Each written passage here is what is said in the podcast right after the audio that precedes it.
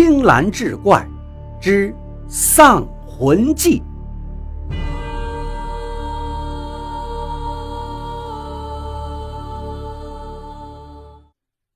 送走了花轿，胡氏更是不舍，他巴巴的盼望着三朝回门那天快点到来，媚娘便能回来住上一晚。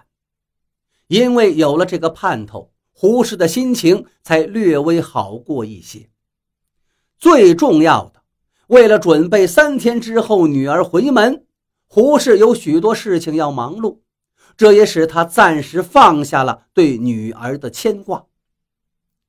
可是三天之后，当商人杰将一只烤得金黄的乳猪送到胡家的时候，媚娘却并没有随他一起回来。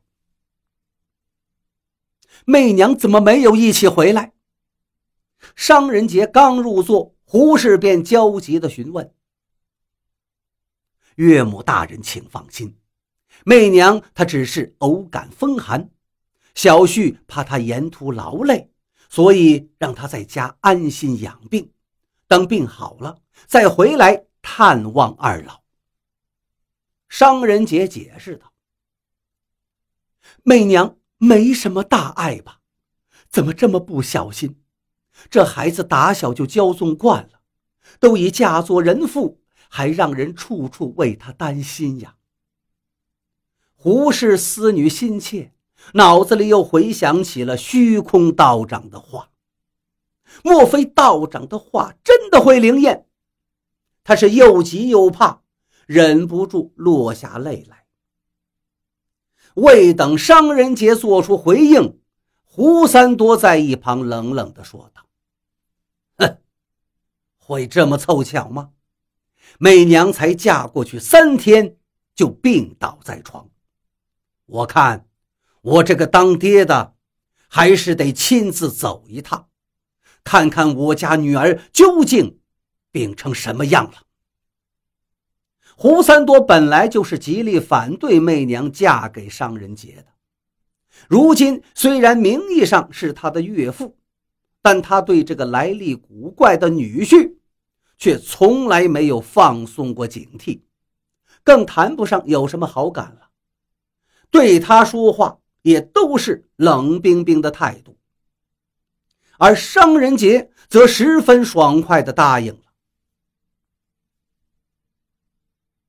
难道是自己想太多了？这个商人杰也许不像自己想象中的那么阴险，也许真的是自己太敏感了。虽然他也姓商，但未必就与当年那件事情有关呢。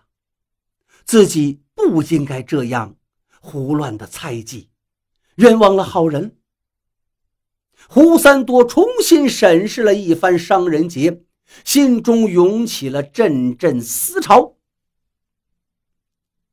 既然都回来了，也不用着急回去，就在这里住一晚上。明早我们再启程吧。经过一番思量，胡三多的语气较之刚才缓和了许多。那小婿就恭敬不如从命了。商人杰对这种安排似乎也没什么异议。这天晚饭后，商人杰就到媚娘的房中休息，胡三多夫妇。也回自己房里收拾行李。虽然媚娘已经嫁过去当了商家的媳妇，但这还是胡三多第一次拜访商家，各方面都不能失礼呀，否则也会影响女儿在婆家的地位。两口子正在商量该送些什么与那亲家老爷初次见面的礼物时，门外突然响起一阵敲门声。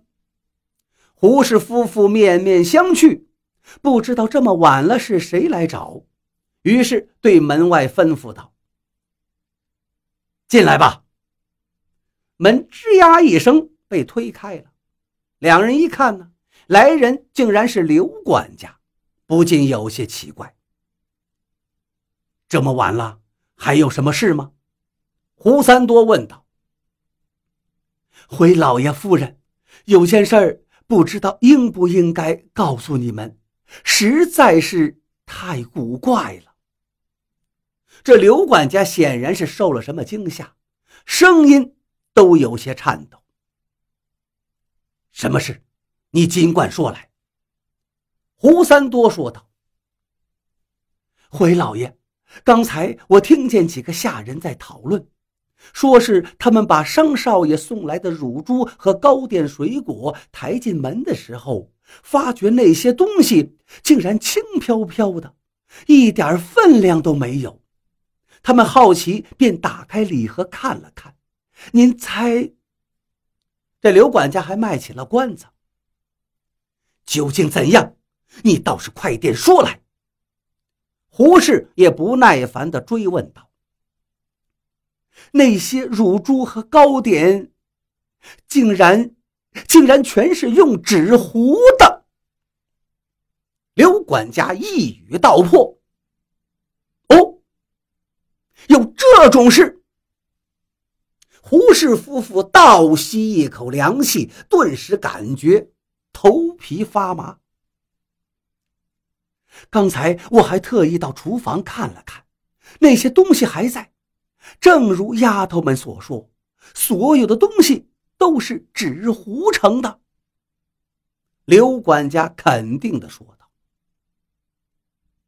这件事太古怪了，我早就怀疑这姓商的不是什么好人。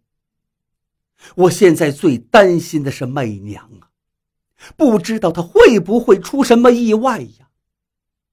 胡三多眉头紧锁。突然，他像想起什么重要的事情一样，急忙吩咐刘管家：“快，快去找几个人守在那姓商的房间外面，千万不能让他半夜溜走。”商人杰并没有半夜溜走，相反，他似乎睡得挺好。翌日清晨，他精神奕奕的来见胡三多了。胡三多见此情形，暂时也不便多说什么，于是按照计划，二人启程。走了一天，快到黄昏时分，商人杰终于领着胡三多，在一栋高大的宅子前停了下来。到了，他对胡三多说道：“胡三多细细的打量这处宅子，确实够气派。”于是心中暗想：这商家看来来头不小。当他被领着踏进商家的大门，便被屋内的豪华气派给镇住了。胡三多也算是见惯世面的人，可这胡家宅院的豪华程度，那可在当地是数一数二。面对眼前的华府，胡三多还是忍不住。